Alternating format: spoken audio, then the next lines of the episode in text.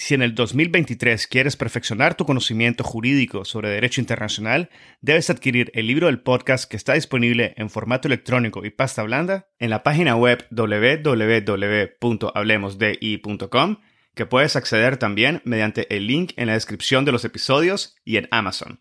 El libro ofrece 16 capítulos que analizan diversos aspectos históricos y contemporáneos del derecho internacional público, el futuro de las Naciones Unidas, el surgimiento del derecho ambiental internacional, así como la justicia y los procesos internacionales, incluyendo aquellos ante la Corte Internacional de Justicia y la Corte Penal Internacional. También incluye cuestiones relativas a los derechos humanos y el derecho internacional humanitario, como la reparación de las víctimas de crímenes internacionales, el derecho de los pueblos indígenas, el derecho del mar y la llamada Blue Economy. Adquiere el libro y disfruta de contenido jurídico de primer nivel y en español. El episodio del día de hoy es contenido premium, por lo cual si deseas escuchar el episodio completo, debes de obtener tu membresía del podcast en el link indicado en la descripción del episodio, o puedes visitar directamente la sección de contenido premium en nuestra página web www.hablemosdi.com. Recuerda que con tu membresía Además de obtener el acceso completo a los episodios premium,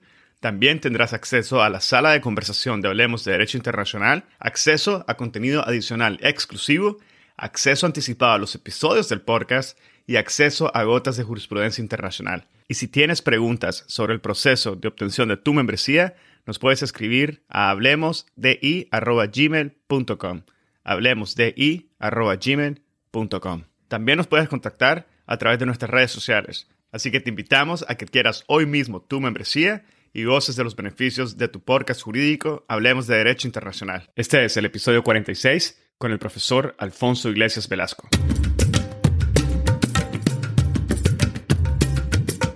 Bienvenidos a Hablemos de Derecho Internacional. Mi nombre es Edgardo Sobanes, abogado y consultor jurídico internacional. En cada episodio tenemos a un invitado o invitada especial que nos inspira y comparte sus conocimientos y visión única sobre distintos temas jurídicos y políticos de relevancia mundial. Gracias por estar aquí y ser parte de HDI. En este episodio tuve la oportunidad de conversar con el profesor Alfonso Iglesias Velasco sobre las violaciones del derecho internacional por parte de las operaciones de paz de las Naciones Unidas.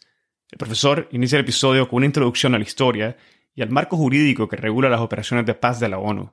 nos comenta sobre la evolución histórica de las funciones y objetivos de las operaciones de paz y acerca de los cambios sustanciales en los mandatos de las tropas de paz después de la Guerra Fría. Posteriormente se enfoca en las graves violaciones del derecho internacional humanitario y los derechos humanos cometidos por integrantes de los cascos azules, en especial la explotación y abusos sexuales. Nos conversa sobre el derecho internacional relevante, la responsabilidad penal individual y las jurisdicciones competentes. El profesor comenta sobre la actuación y medidas adoptadas por las Naciones Unidas y los Estados frente a la perpetración de crímenes por los miembros de los cuerpos de paz, al igual que la relevancia y la aplicabilidad de instrumentos internacionales sobre la ONU en sus misiones de paz. Nos habla sobre los mecanismos de investigación y denuncia de las violaciones de las normas internacionales y los mecanismos disponibles para garantizar la reparación de las víctimas. Antes de finalizar el episodio, se refiere al proceso de ingreso de cascos azules en territorios soberanos de los estados, a las reformas internas que han sido adoptadas por algunos estados y al desarrollo temporal de las operaciones de paz. El doctor Alfonso Iglesias Velasco es profesor titular de Derecho Internacional Público en la Universidad Autónoma de Madrid. Realizó su tesis doctoral sobre las operaciones de mantenimiento de la paz bajo la dirección del profesor Antonio Remiro Brotons y con ella consiguió el premio Defensa del año 2002 concedido por el Ministerio de Defensa. Ha realizado estancias de investigación en diversas universidades como Columbia, New York University, la Universidad de Oxford y en centros de investigación de reconocido prestigio como el Max Planck Institute for Comparative Public Law en International Law en Heidelberg. Además de haber escrito numerosos artículos de investigación y haber participado en libros colectivos, es autor de siete monografías sobre diversas materias como el proceso de paz en Palestina, el mantenimiento internacional de la paz, la seguridad regional en Europa y la aplicación del derecho internacional por los jueces estatales. Es el coordinador de la Cátedra UNESCO de Cultura de Paz y Derechos Humanos de la Universidad Autónoma de Madrid. Espero que disfruten de este episodio, lo compartan en sus redes sociales y con quienes consideren podrían beneficiarse del contenido. Esta es la forma más fácil de fomentar el proceso de diseminación y difusión de temas de derecho internacional. Sigan al podcast en Spotify, Google Podcast, Apple Podcast, YouTube o cualquier otra plataforma que utilicen. Ahora, empecemos. Bienvenido al podcast, profesor Iglesias Velasco. Es un gran placer tenerlo en esta mañana calurosa de la Haya. Muchísimas gracias por haber aceptado nuestra invitación, profesor. Muchas gracias. Profesor, el día de hoy vamos a conversar sobre las violaciones de los derechos humanos que han sido cometidos por el personal militar durante las operaciones de mantenimiento de la paz de la ONU. Un tema que ha resultado para algunos o resulta para algunos controversial o incluso difícil de asimilar por el hecho de que existe una contradicción evidente entre las misiones de paz, cuyo objetivo, vale decir, es precisamente el mantenimiento de la paz y las violaciones de los derechos humanos por algunos de los denominados pacificadores. En este sentido es importante tener en claro que, o quizás aclarar, que quienes componen los cuerpos de paz son individuos que, similar a quienes no son parte de operaciones de paz, son capaces de cometer crímenes penados por el derecho nacional o internacional, y de ahí la importancia de esclarecer cualquier duda o tabú que pueda existir alrededor de este tema. Y con esto en mente, profesor, me gustaría que iniciemos con una imagen general de la historia detrás de las operaciones del mantenimiento de la paz y que nos comente sobre el marco jurídico que las regulan. Muy bien. En primer lugar, muchas gracias por haberme invitado a participar en estas conversaciones. Y en segundo lugar, con respecto a la historia, la evolución histórica, las operaciones de mantenimiento de la paz no estaban previstas en la Carta de las Naciones Unidas. Naciones Unidas, cuando surgió, justamente cuando estaba terminando la Segunda Guerra Mundial, fue creada a través de un tratado constitutivo que fue la Carta de las Naciones Unidas. En esa carta eh, se establecen varios de sus propósitos. El primero es precisamente mantener la paz y la seguridad internacionales. Y claro, y se estableció en su capítulo séptimo, en el capítulo séptimo de la Carta, se estableció un sistema de seguridad colectiva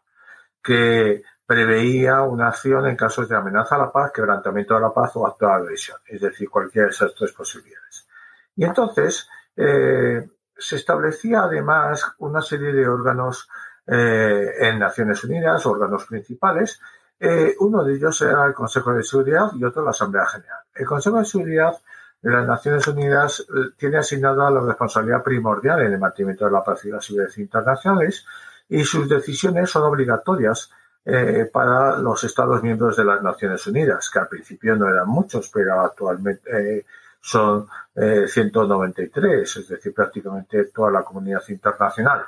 Y la Asamblea General de las Naciones Unidas también tiene eh, ciertas competencias, pero secundarias, subsidiarias, solamente si el Consejo de Seguridad no está actuando en esta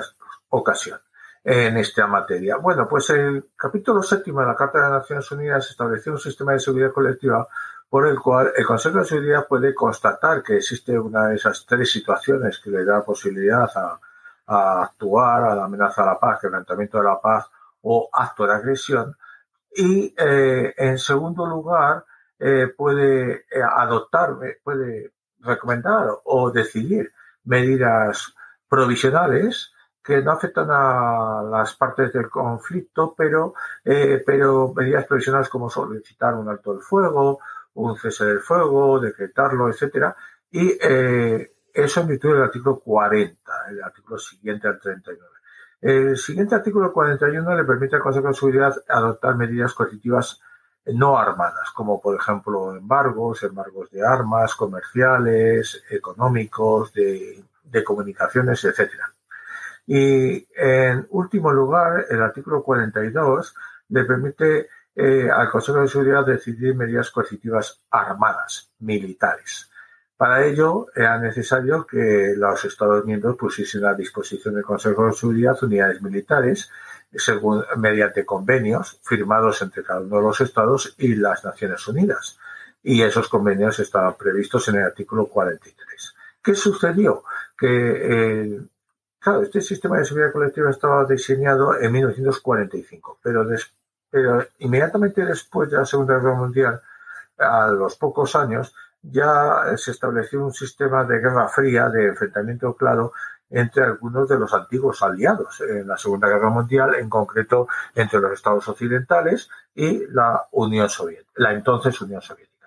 Y eso hizo que, bueno, pues el sistema que estaba diseñado, el sistema de seguridad colectiva diseñado en la Carta de las Naciones Unidas, eh, pues quedase bloqueado por que, eh, porque no se ponían de acuerdo en actuar en distintos conflictos. Claro, la Carta de las Naciones Unidas había, entre otras cosas, había prohibido la amenaza y uso de las Fuerzas Armadas en las relaciones internacionales en su artículo 2.4.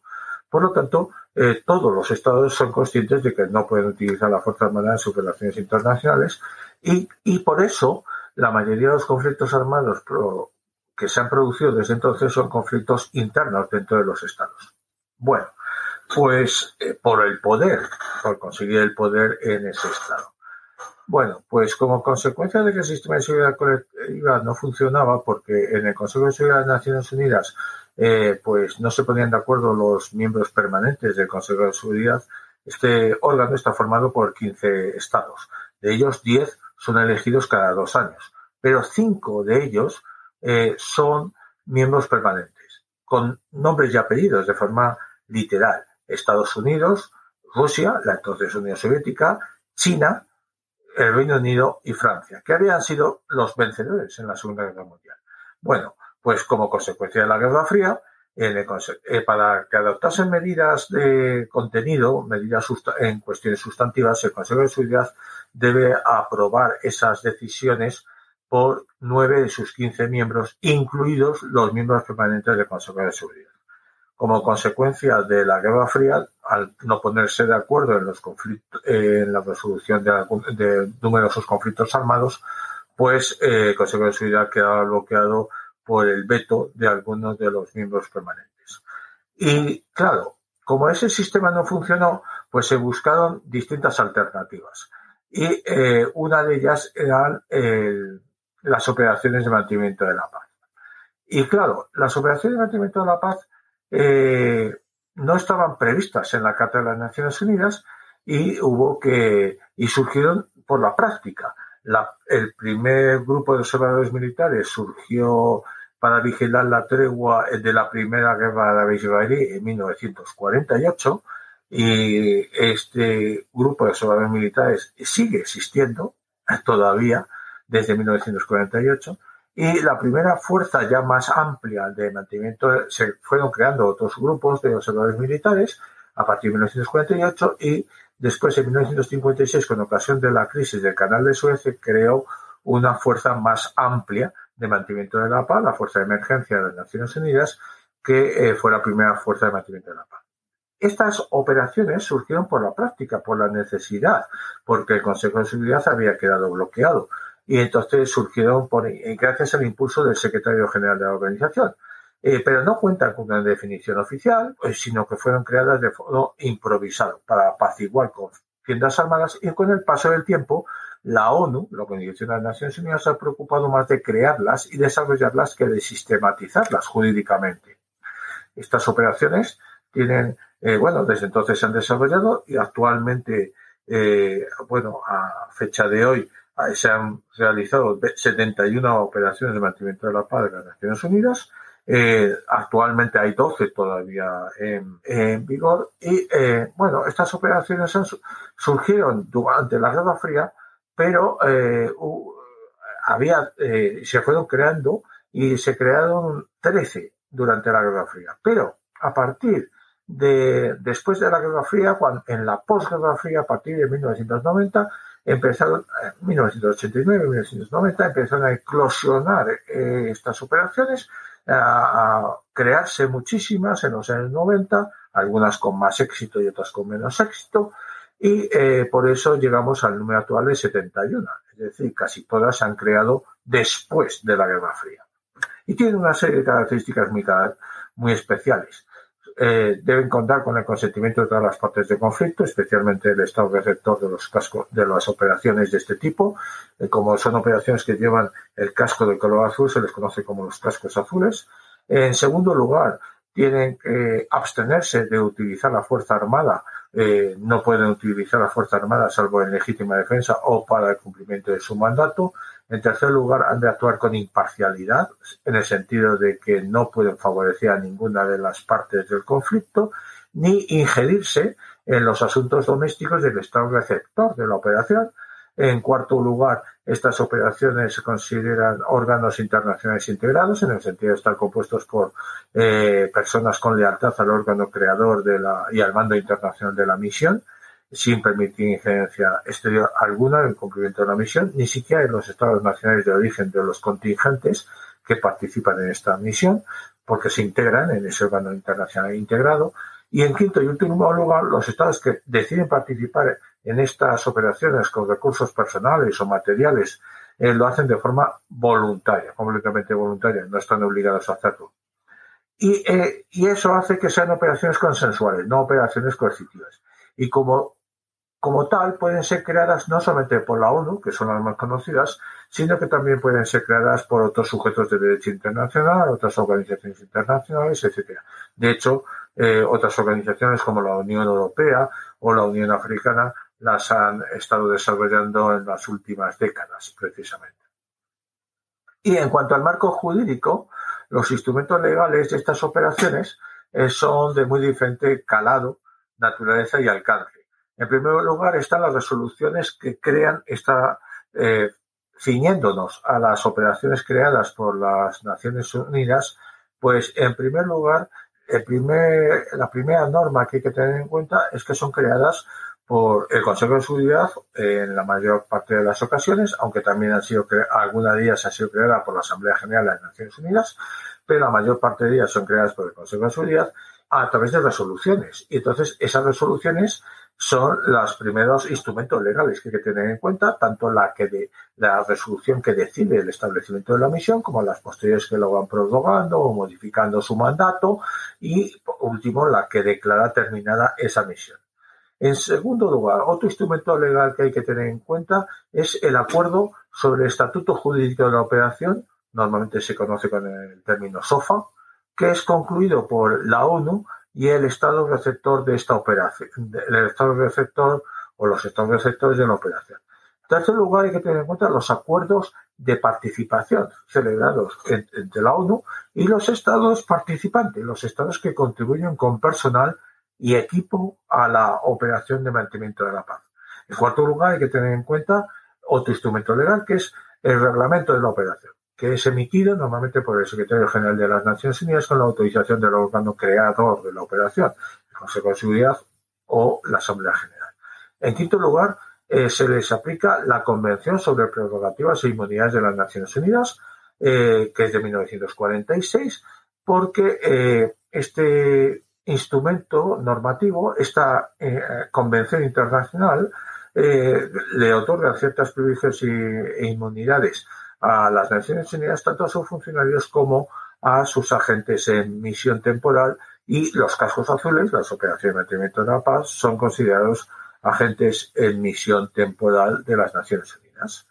Y por último, claro, hay que tener en cuenta el artículo 105 de la Carta de las Naciones Unidas, que constituye el patrón jurídico mínimo eh, indispensable porque establece ese artículo 105 de la Carta, establece que la Organización de las Naciones Unidas gozará en el territorio de cada uno de sus Estados miembros de los privilegios y inmunidades necesarios para la realización de sus propósitos y eh, los representantes y los funcionarios de esta organización gozarán de esos privilegios y inmunidades necesarios. Eh, de tal manera que todos esos instrumentos legales hay que tenerlos en cuenta para eh, constatar cuál es el marco jurídico de esta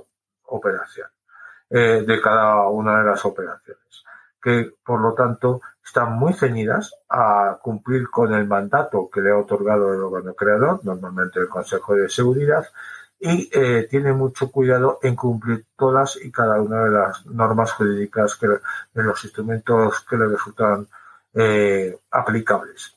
Estas operaciones, cada una de ellas, claro, al ser creadas por órganos principales de la ONU, son consideradas organizaciones órganos subsidiarios de la Organización Universal, órganos subsidiarios de cada uno de los órganos principales, eh, disfrutan por lo tanto de privilegios e inmunidades y por otro lado eh, también tienen responsabilidades porque claro eh, tienen que cumplir una serie de funciones, una serie de mandatos con cumpliendo todas las normas internacionales y nacionales que les sean de aplicación.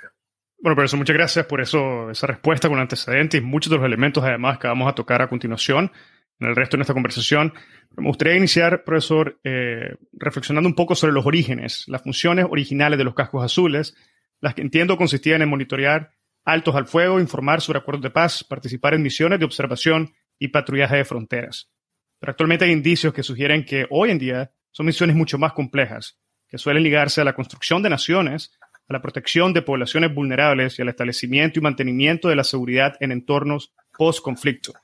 ¿Nos podría aclarar un poco sobre las funciones reales que cumplen hoy en día los cascos azules a los cuales se ha referido y cómo esto también se ve reflejado en el tiempo, en la duración que, que las misiones permanecen en alguno de los países donde se encuentran? Bueno,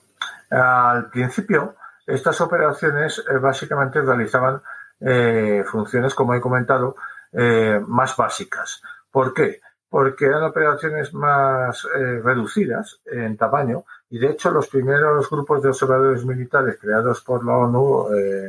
como he dicho, en Palestina en 1948 o en 1949 en la frontera entre en la frontera de Jammu y Cachemira entre entre Pakistán y la India, pues eh, tenían unas funciones específicamente de eh, vigilancia, de la observancia, de la vigilancia, de la supervisión del cese del fuego, del alto del fuego decretado por las Naciones Unidas. Después, las fuerzas de mantenimiento de la paz creadas a partir de 1956, eh, a partir de la crisis del canal de Suez, pues tenían funciones más amplias porque son fuerzas más, más numerosas eh, y normalmente ya van armadas con armas defensivas, pero, pero si llevan armas, a diferencia de lo que eran los grupos de observadores militares que no iban armados. Y entonces eh, las fuerzas de mantenimiento de paz más numerosas tienen funciones más amplias, básicamente de eh, interposición.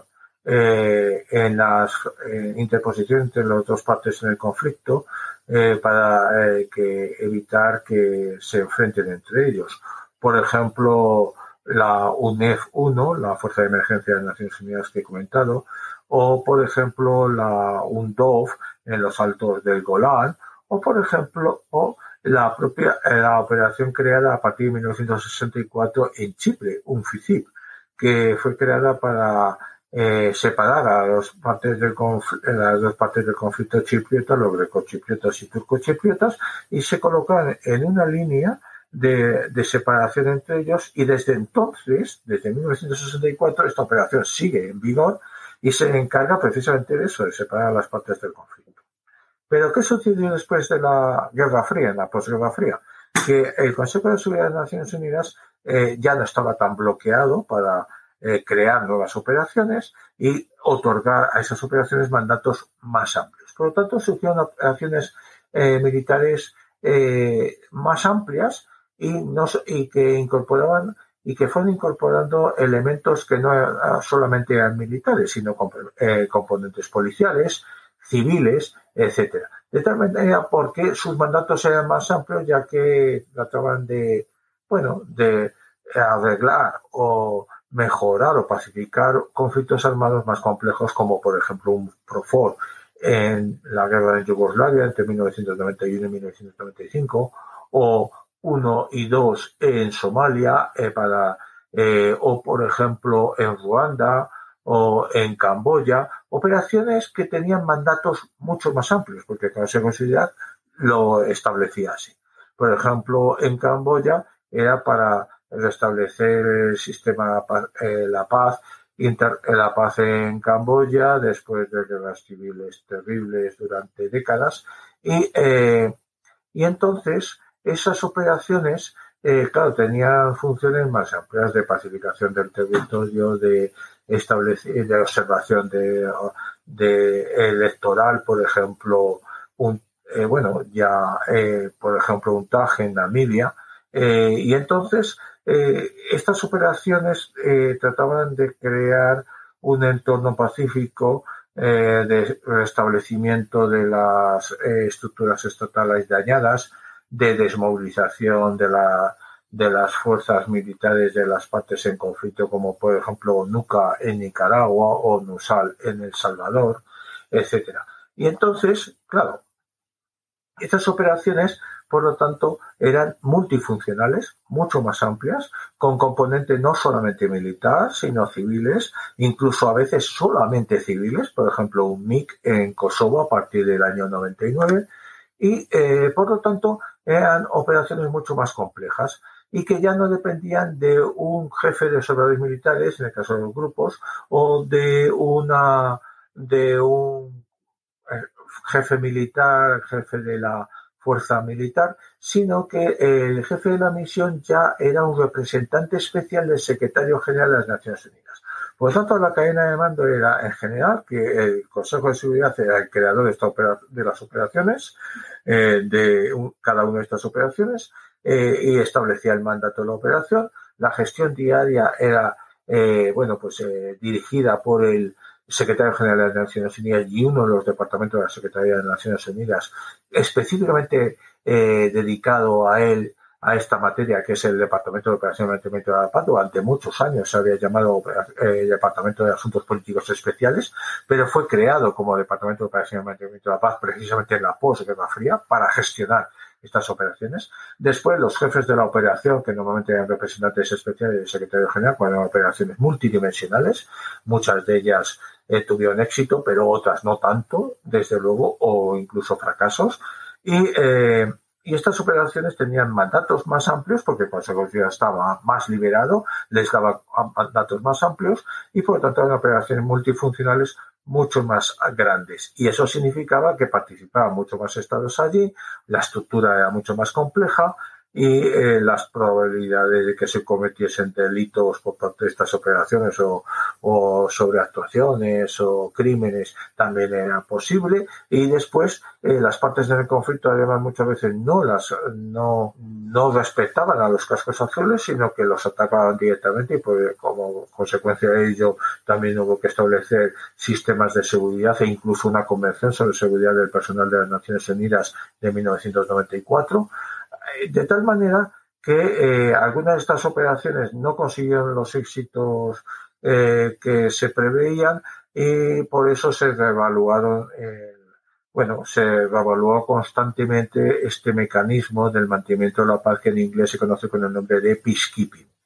Y de hecho estas operaciones son conocidas en inglés como peacekeeping operations. Eh, y toda la situación se convirtió en más compleja con mayor o menor éxito. Por eso, por ejemplo, en, actualmente el personal, bueno, de, durante los años 90 llegó a haber 100.000, 120.000 eh, personas trabajando en estas operaciones de mantenimiento de la paz y después ha ido evolucionando este número, pero de tal manera que actualmente em, nos encontramos con que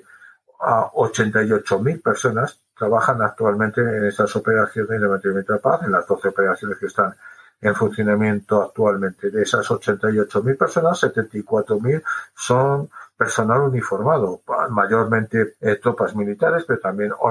observadores militares, eh, fuerzas policiales y eh, oficiales de Estado Mayor. Y después hay funcionarios civiles, tanto internacionales como locales y también nos encontramos con que al final eh, pues estas operaciones son mucho muy complejas y sus funciones son mucho mayores y más difíciles de, de conseguir un resultado positivo porque claro depende de muchos factores que muchas veces no dependen de ellos depende de la buena voluntad de las partes en el conflicto básicamente bueno, profesor, muchísimas gracias por esas valoraciones. Y bueno, habrán algunos elementos que mencionó ahora que no vamos a poder abordar en el episodio del día de hoy, pero que es muy importante dejarlos en claro, como son las funciones, el cumplimiento y obstáculos que podrían encontrarse, los mismos cascos azules que van más allá del mandato o la responsabilidad de Naciones Unidas. Pero ahora me gustaría pasar al tema principal del episodio del día de hoy, que es precisamente las violaciones de los derechos humanos por parte de los cascos azules. Algo que además creo que valdría la pena mencionar que no es algo nuevo Entiendo que la ONU ha recibido documentación sobre violaciones de los derechos humanos, por ejemplo, explotación y abusos sexuales que han sido cometidos por integrantes de estas misiones en Angola, Bosnia Herzegovina, Burundi, Camboya, el Congo, Costa del Marfil, Haití, Guinea, entre otros. Podríamos mencionar Mozambique, también Sierra Leona y Somalia.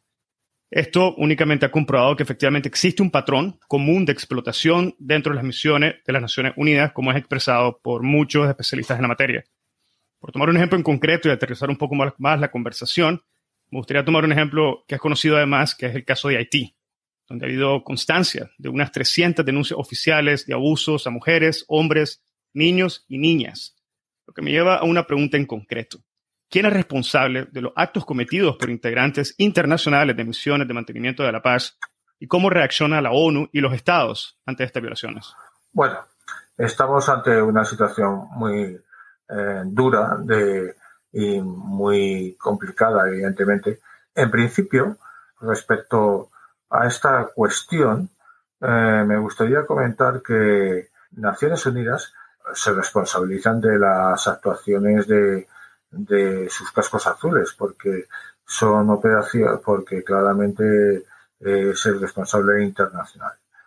Eh, por un lado, con respecto, quisiera responder primero con respecto al marco normativo que, debe aplicarse y después a, los casos concretos de las vulneraciones de derecho internacional humanitario, particularmente las violaciones, abusos sexuales, explotación sexual, etcétera.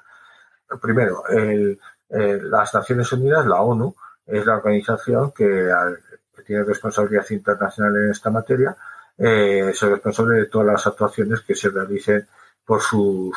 operaciones y por lo tanto es responsable por las infracciones del derecho internacional humanitario o el ius velo cometidas por sus operaciones. Y su estructura orgánica y su marco de competencia le permite cumplir con esas obligaciones internacionales derivadas de las convenciones de Ginebra y de La Haya. Eh, además, su responsabilidad por vulnerar el derecho internacional humanitario no depende de que sea de la naturaleza interna o internacional del conflicto en el que esté funcionando, porque esos crímenes internacionales, aunque sean son crímenes internacionales en todo caso, aunque sean perpetrados en contiendas domésticas. Y la práctica del Consejo de Seguridad ha sido constante en esta dirección. Bueno, debe reseñarse, por otro lado, que eh, las características específicas que tiene los, el personal que trabaja en estas operaciones. Eh, con respecto al personal eh, militar o policial o civil, que e internacional que trabaja en estas operaciones. Los estados que envían cascos azules a las Naciones Unidas, en realidad, estos, estos militares, por ejemplo, siguen siendo soldados en activo de sus estados de origen. Lo que ocurre es que están funcionando temporalmente bajo el mandato de las Naciones Unidas, exclusivamente. El mandato funcional de las Naciones Unidas. Pero, pero, esto es muy importante saberlo, estos militares y, o policías siguen siendo, como he dicho, eh, soldados en activo o policías en activo eh, de, su estado y reciben su sueldo de su estado y, eh, y entonces, aunque reciben mandatos funcionales únicamente de las Naciones Unidas, sin embargo, hay dos aspectos muy importantes que retienen, que retienen sus estados de origen. En primer lugar, las medidas disciplinarias y en segundo lugar, la jurisdicción penal. La jurisdicción eh, penal sobre, esta, sobre estos soldados o sobre estos militares o policías eh, funcionando como cascos azules de Naciones Unidas es una jurisdicción que, retiene el estado de origen, su estado nacional. Por, y las medidas disciplinarias también. De tal manera que cuando una de estas personas pueda cometer un delito, por muy terrible que sea o grave que sea, eh, quien adopta medidas disciplinarias y sanción penal y enjuiciamiento penal sobre ellos deben ser los órganos judiciales de sus estados de origen, no internacionales ni de las Naciones Unidas. Entonces, claro, cuando los cascos azules vulneran el derecho internacional humanitario incurren en responsabilidad penal individual, ya sean los autores materiales o sus superiores jerárquicos. Pero, eh, y por lo tanto, y también si se les ataca, evidentemente se cometió un acto internacionalmente ilícito contra ellos.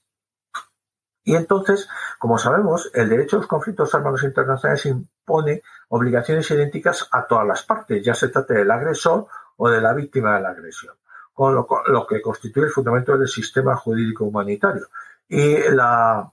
protección efectiva de la extensa y compleja normativa del derecho internacional humanitario requiere un órgano internacional y requeriría un órgano internacional imparcial y eficaz de control jurisdiccional, o es decir, un tribunal criminal internacional de, carácter permanente con amplia jurisdicción territorial y temporal y competencia sobre todas las infracciones graves del derecho internacional humanitario y del derecho internacional de los derechos humanos. Pero, eh, bueno, en este sentido, la Comisión de Derecho Internacional propuso un, una Corte Penal Internacional que después los estados eh, eh, pues eh, celebraron como un tratado internacional el Estatuto de Roma de la Corte Penal Internacional que en 1998 entró en vigor en el año 2002, pero el Consejo de Seguridad de las Naciones Unidas solicitó a la Corte Penal Internacional que se abstuviera de llevar a cabo investigaciones o enjuiciamientos de acciones o u omisiones relacionadas con operaciones establecidas o autorizadas por las Naciones Unidas en las que participe o haya participado eh, personal de Estados no partes en su estatuto. Y eh, después, por lo tanto, eh, ¿por qué? Porque son conscientes de que los soldados, los militares y policías de estas operaciones en realidad pertenecen a sus estados de origen en el sentido de que la responsabilidad jurisdiccional penal debe ser abordada por los tribunales nacionales de sus estados de origen. Eh, por otro lado, claro que el derecho internacional humanitario se aplica a las operaciones de mantenimiento de la paz, en este caso con las adaptaciones y modificaciones que sean necesarias, por la capacidad o la falta de capacidad de la Organización de las Naciones Unidas para, eh, bueno, para imponer eh, un, un código penal inexistente sobre esta internacional sobre estas operaciones. Y por lo tanto al final eh, aunque Naciones Unidas asume la responsabilidad internacional de derivar las actuaciones de estas misiones de mantenimiento de la paz, lo cierto es que estos soldados, estos militares o policías eh, que trabajan en una operación de mantenimiento de la paz tienen, eh, digamos que no son procesados ni juzgados por los estados receptores de la operación, sino por los estados de origen nacionales de su nacionalidad. ¿Qué hace Naciones Unidas en estos casos cuando se comete un delito, un crimen de esta naturaleza? Bueno, existen, como usted bien ha mencionado, eh, distintas organizaciones no gubernamentales que han eh, eh, realizado estudios muy serios como Save the Children o Amnistía Internacional sobre estas materias y ahora explorado las denuncias de explotación y abusos sexuales, por ejemplo, de niños por parte de cascos azules. Y eh, han establecido que estos soldados de estas fuerzas de paz ejercen influencia en las comunidades en las que están prestando servicio, especialmente niños y jóvenes, y que además existe un significativo número de militares con actitudes discriminatorias hacia las mujeres. Y esto continúa pasando a pesar de que ha sido denunciado continuamente desde hace décadas y que Naciones Unidas tiene técnicamente una política de tolerancia cero sobre estas materias. Pero sigue habiendo denuncias, sigue habiendo, es verdad que las denuncias se están realizando más a menudo porque la gente denuncia como entiende que hay mayor libertad, se siente que los mecanismos están funcionando, pero sigue siendo sigue habiendo denuncias y siguen produciéndose casos terribles. Entonces, ¿qué hace, eh, ¿qué hace Naciones Unidas? Pues cuando es personal policial o, militar de un Estado miembro, las Naciones Unidas hacen una investigación preliminar a través de sus unidades y envían de regreso a Para escuchar el episodio completo, debes de obtener tu membresía del podcast en el link indicado en la descripción del episodio o puedes visitar directamente la sección de contenido premium en nuestra página web www.hablemosdi.com. Recuerda que con tu membresía, además de obtener el acceso completo a los episodios premium, también tendrás acceso a la sala de conversación de Hablemos de Derecho Internacional el primer espacio virtual único y consolidado para networking de la comunidad global de hispanoparlantes oyentes del podcast, acceso a contenido adicional exclusivo, acceso anticipado a los episodios del podcast y acceso a gotas de jurisprudencia internacional. Y si tienes preguntas sobre el proceso de obtención de tu membresía, nos puedes escribir a hablemosdi.gmail.com hablemosdi.gmail.com También nos puedes contactar a través de nuestras redes sociales. Así que te invitamos a que quieras hoy mismo tu membresía y goces de los beneficios de tu podcast jurídico Hablemos de Derecho Internacional. Si encontraste este episodio interesante, te invitamos a que lo compartas y nos sigas en Spotify, Apple Podcast, Google Podcast o cualquier otra plataforma que utilices para escuchar tu podcast Hablemos de Derecho Internacional, haciendo clic al botón de seguir o al botón de suscripción. Hasta la próxima.